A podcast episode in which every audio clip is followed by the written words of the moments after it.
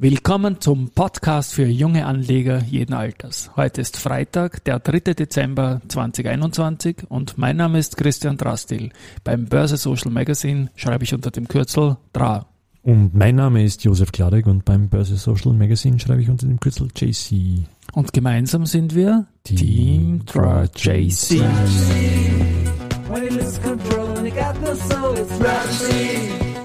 When he loses control and he got no soul, it's Roxy. When the morning cries and you don't know why, it's hard to bear. Yes, yes, yes. Yes, yes, welcome back. Welcome back. Viel passiert wieder in den letzten 24 Stunden. Ja, Wahnsinn, oder? Jetzt haben wir gestern noch über den Herrn Blümel gesprochen dass er bei der Käst was tun soll. Und wo ist er heute? Geschichte. Geschichte, oder? Ja, also das wird nicht der Grund gewesen sein, dass der Druck bei der Käst zu groß geworden ist. Eher nicht, oder? Aber hängt alles zusammen. Jetzt vollkommen neue Situation in der, in der Regierung. Ich muss mir an den Kurz neuen Namen noch weg. Magnus Brunner. Magnus Brunner, ja. Magnus der, Brunner. Der, Name, der Nachname ist relativ klar, aber Magnus ist so ungewöhnlich noch für mich. Ja, aber Ja, Magnus ist, ist ein, der Große. Genau, und ist auch ein Magnus Gustafsson, ein großer Tennisspieler und auch der Magnus Brunner ist ein großer Tennisspieler. Der war Bundesligaspieler und ist jetzt auch aktuell ähm, Präsident vom österreichischen Tennisverband. Da kenne ich ja den Geschäftsführer recht gut, den Tommy Schweder. Okay. Bin ja Also der auch ist Geschäftsführer und er ist. Präsident. Präsident, Magnus. Brunner ist Präsident, Thomas Schweder Geschäftsführer. Mhm. Und ja, da hört man Gutes von ihm. Und der war ja da auch, äh, bevor er jetzt aktuell ist, er ja Staatssekretär im Bundesministerium für Klimaschutz, Umwelt, Energie, Mobilität, Innovation und Technologie. Sieh aus. Das habe ich jetzt abgelesen. Ähm, und davor war er ähm, CEO von der ÖMAG. Das waren diese Ökostrom-Sachen, Mhm. die da direkt 300 Meter weiter im Lichtensteinpark in dem hinteren Haus sind. Ah, wo die Exa auch wo die. EXA ist, Ah. genau, wo die, die ganzen Stromgrößen Österreichs sind. Und dort war er 13 Jahre lang CEO und das ist schon auch, glaube ich, eine gute Visitenkarte, dass er doch auch ein bisschen eine Karriere da mitbringt. Und ich lasse ihn jetzt einmal mit der Käste natürlich am Anfang in Ruhe. Ich glaube, beim Blümel war der Druck auch nur deswegen da, so wie bei all seinen Vorgängern, weil sie es einfach gesagt haben, sie machen es und dann einfach über Jahre nicht machen und immer andere Ausreden gefunden haben. Äh, meistens der Koalitionspartner will nicht und hat ein Veto. Und ich bleib dabei, die Frau Leonore Ge- Gewessler hat gestern gezeigt, dass man einfach, wenn man was will, Gegenwind kriegt man sowieso, dann stellt man sich mal auf die Hinterbeine und sagt, das machen wir jetzt einmal so, bevor man dann sagt, nein, wir machen es nicht, weil der Koalitionspartner Nein gesagt hat. Ja. Ja. Also insofern, Ja, Fakten Ähm, schaffen kann man immer. Fakten schaffen ist immer, immer ein Thema und damit ist auf, auf der Agenda, wenn man sagt, äh, Veto, Veto, dann schiebt man es immer weiter. Und wir Journalisten kommen uns halt hier ein bisschen veräppelt vor. Aber das betrifft jetzt nicht nur Blümel, sondern betrifft auch, glaube ich, vier, fünf Vorgänger, die immer groß bei B2B-Veranstaltungen beim Wiener Börsepreis geredet haben. Und ja, in Markt schadet es nicht, weil der steigt trotzdem. Ähm, deswegen kann man sagen, warum jammert sie überhaupt wegen der Käst? Ähm, man jammert, weil ähm, es könnten noch viel mehr Österreicher dabei sein bei ganz diesen, Mhm. äh, bei, bei dieser Geschichte da am Wiener Markt und das ist halt noch immer nicht ganz der Fall. Ähm, die nationale Beteiligung ist sehr gering, es ist vor allem das Papier, die Papiere sind in internationalen Händen. Aber wir haben uns jetzt ja angeschaut, ähm, die Zwei-Jahres-Sicht, weil Wien ist ja heuer die beste, Akt, äh, die, der beste Index gemessen über den ATX sogar und dann über den ATX der noch viel mehr.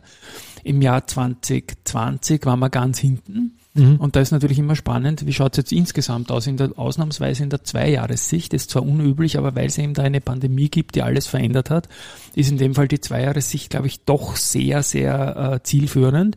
Und siehe da, ähm, wenn man sagt, wir bewerten von Ende 2019, also Ultimo 2019, diese äh, 23 Monate, die wir jetzt kennen, wo dann quasi gleich im ersten Quartal 2020 der Covid-Mist losgegangen ist, so liegt der Dow Jones bei 19,5 Prozent plus, der DAX bei 16,8 Prozent plus und der ATX bei 16,4 Prozent plus.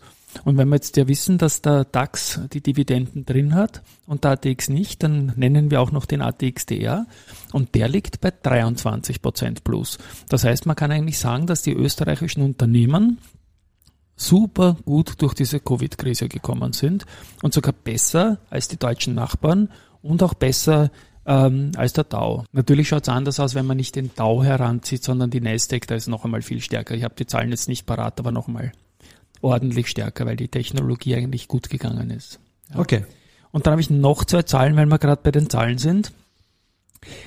Die Umsätze an der Wiener Börse sind im letzten Monat sehr hoch gewesen, mit im November jetzt mit sieben Milliarden Euro. Sieben Milliarden. Sieben Milliarden, ja, das ist durchaus so ein Mittelfristhoch. Eigentlich auch ein Langfristhoch, wenn man diesen März 2020, diesen Shootout-Monat, wo alles zerbrochen ist auf der Welt, ähm, wo der ATX einmal schnell 50 Prozent verloren hat fast und das auch 10 Milliarden Euro Umsatz gegeben hat in diesem, in diesem Monat, wo es zuerst so stark runter und dann auch ein bisschen wieder raufgegangen ist.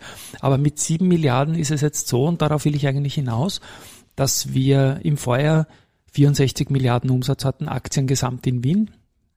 Kumuliert das ganze Kumuliert, Jahr. genau. 64 Milliarden. 64 und jetzt bei Ende November 62 Milliarden.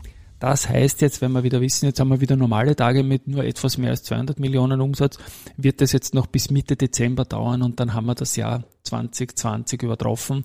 Also man kann jetzt schon sagen, 2021 wird definitiv ein besseres Handelsvolumen bringen als 2020 Trotz der Spitze im März damals. Ne? trotz der Spitze im März damals und es wird auch in dieser Hinsicht dann das beste Jahr seit zehn Jahren werden. Also das Volumen ist wieder da, auch durch gute Preiseffekte. Der ATX ist ja doch deutlich fester, um ein Drittel nach oben gegangen. ATX DR noch stärker. Stimmt, das muss man eigentlich immer berücksichtigen. Dann. Ja, muss man berücksichtigen. Auf der anderen Aber Seite gibt es halt Geld, Leute, die ja. haben zum Beispiel eine Million Dollar ins, institutionell und schmeißt die Million Dollar rein, kriegt halt weniger Stücke dafür. Mhm. Ähm, ja, aber Genau. Preiseffekt ist, wenn, sicherlich positiv. Gar keine Frage. Ja, hat aber mit den Umsätzen nichts zu tun. Bei, bei Assets under Management, wenn man sagt, wie groß ist ein Fonds, dann ist natürlich der Preiseffekt direkt positiv fürs Fondsvolumen, das Ja, ist ja. klar. Bei den Umsätzen sehe ich es nicht ganz so, aber ist natürlich, wenn dann ein positives Thema. Gut, Stichwort OMV haben wir was. OMV, oder? genau. Danke dafür. Heute, vor 34 Jahren, am 3. Dezember 1987, ist die OMV an die Wiener Börse gegangen. Ich war damals noch in einer Bankfiliale in Donaustadt. 87. 1987, ja. Ein Okay. Jahr nach der Ich Matura. überlege gerade, wo ich da war. Ja. Du, war, du hast gerade hast Nachprüfungen gehabt, na? Na, Physik studiert habe ich schon, ja. Ja, na, ich war gerade schon in einer Ja. Bankfiliale und da ist äh, in Donaustadt auch ziemlich viel von der OMV, sage ich mal, so an, an, an Liegenschaften und so, Stichwort Ölhafenlobau und, und auch der, der Sportverein OMV Estal und so weiter. Und da waren damals ziemlich viele Mitarbeiter bei, von der OMV, ist jetzt schon verjährt und ich nenne auch keinen Namen, äh, in, in der Bankfiliale und haben OMV-Aktien gezeichnet, damals natürlich ÖMV, nicht OMV, Ja. das O ist erst später kommen für sie internationalisieren, weil man mit Ö nichts anfangen hat können, auch durchs Internet natürlich und die ganzen Kürzeln. Ja. Ähm, damals haben ÖMV-Aktien gezeichnet und die hat damals gekostet 4.400 Schilling ein Stück. Also das war durchaus fett. ja, ich meine, aus heutiger Sicht sind 4.400 Schilling nicht mehr so viel, aber trotzdem so eine 300 Euro Aktie nehmen ist noch relativ heftig. Ja, ich glaube, die wären jetzt das Faktor 2 bis 3 würde man rechnen. Also Ja. das wäre schon eine sehr teure Aktie. Heute bringst nichts mehr zu 300 Euro, weil es das einfach auch Ja. durch die ganzen Sparpläne kleiner Stückeln willst und so. Aber die haben zweimal einen 1 zu 10 Split gemacht gleich und damit ist der Kurs rückgerechnet, der IPO-Kurs 44 Schilling oder 3,2 Euro. Mhm. Jetzt stehen wir knapp unter 50 Euro, also mal 15, Mhm. drei, ja, ohne Dividenden. Ohne Dividende. Und das Ganze in 34 Jahren und es ist einfach eine, eine, eine tolle Geschichte und Hut ab auch, wie sich die, die OMV, die ja Punkt Öl, kommst jetzt nicht gut weg bei diesen ganzen aktuellen Themen auf der Welt, aber die haben sich toll äh, einer Metamorphose unterzogen, sind sehr, sehr stark im Chemiegeschäft drinnen und sind auch sehr, sehr gut aufgestellt, glaube ich, für Aber die Zukunft. da, da hat es damals keine Broker oder so gegeben, oder? Da hat man einfach, ist man zum, zur Bank gegangen und hat gesagt, das würde ich gern haben, oder? Ja, da war die Bank der Broker. Da ist, bist in die Filiale gegangen und in der Filiale hat man das gesammelt und an die Hauptanstalt weitergeleitet. okay. Und das war damals so meine Rolle. Ja. Und da hast Mhm. dann, wenn es da jemanden kannt hast, zum Beispiel den Mike Lilacher, Ja. dann war das natürlich schon, wow, super. Ja. Aber das ist damals eine große Zeit gewesen, diese späten 80er Jahre, wo auch der Verbund seinen Börsegang gemacht hat. Mhm. Das waren für mich die zwei ersten Volksaktien, die es in Österreich gegeben hat. Und später dann noch die Austria Tabak, die in ihrer kurzen Ära ganz ein tolles Publikum gehabt hat auch. Witzig, weil Ja. du das jetzt sagst, ich habe jetzt, äh, weil wir fürs Magazin äh, Sportbücher vorbereiten, aber zum Wiener Stadion ist hinten eine Anzeige von Austria Tabak, die habe ich jetzt auch abfotografiert. Darf man auch nicht mehr, mehr ne? Ja. Oh ja, na, das Ja. darf man da. Ja, die abfotografieren die alten schon, aber jetzt die, die neuen, ja. Also, ja. Ja. Nein, das, das dürfte man nicht, aber das ist eine historische Anzeige, die bringen wir dann nämlich im nächsten Magazin. Genau. Ja, und dann Gut. haben wir noch Ein, einen, ein spezielles. ein spezielles, Ein spezielles, ich spiele mal kurz. A message to you, Rudy. Ja, yes. sag mal du, der Rudi kriegt jetzt Ja, mittlerweile viele Mails, ja. Ja. Also es geht um die E-Mail-Adresse rudi.boersenradio.at, wo man uns da kontaktieren kann. Und der Leser hat uns in der Vorwoche gesagt, bitte stellt das doch auch auf die Homepage, dass man es findet. Genau, Haben das wir habe ich, dann, gemacht. ich glaube irgendwie eh Ende der Woche oder sogar erst Anfang der Woche habe ich dann die E-Mail oben in den Kopf gestellt, dass man, dass man nicht lang suchen muss, ja.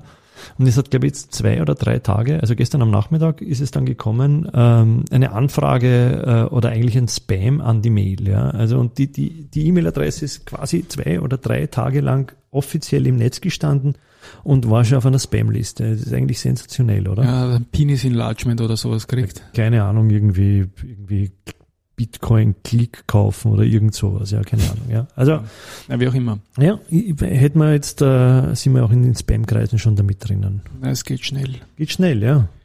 Geht schnell. Gut, dann schauen wir noch ganz kurz, was es für News gibt heute. Die Don't Co. hat wieder US-Nachrichten. Das haben sie schon angekündigt, dass mit Delta ja gut ausschaut. Jetzt haben sie einen neuen Hub-Caterer auch noch in Boston rund um die Delta. Mhm. Und die Aktie ist heute auch unter den schönen Gewinnern. Die Unica erwähne ich noch kurz. Da haben wir ja vor zwei, drei Ausgaben drüber gesprochen, dass die eine Anleihe bringen. Mhm. Und ich habe da gesagt, das werden es relativ schnell finalisiert haben. Haben sie jetzt schon finalisiert. Die, die Spitze in dem, was sie machen wollten, war 500 Millionen Euro Benchmark. Sie haben jetzt 375 Millionen Euro geschafft, drei Viertel davon einfach toll. Und das innerhalb von wenigen Tagen. Und damit können die, die anderen Anleihen rückgekauft werden, genau im Volumen von 375 Millionen Euro, die äh, Fälligkeit 23 oder 26 beziehungsweise 26 gehabt haben.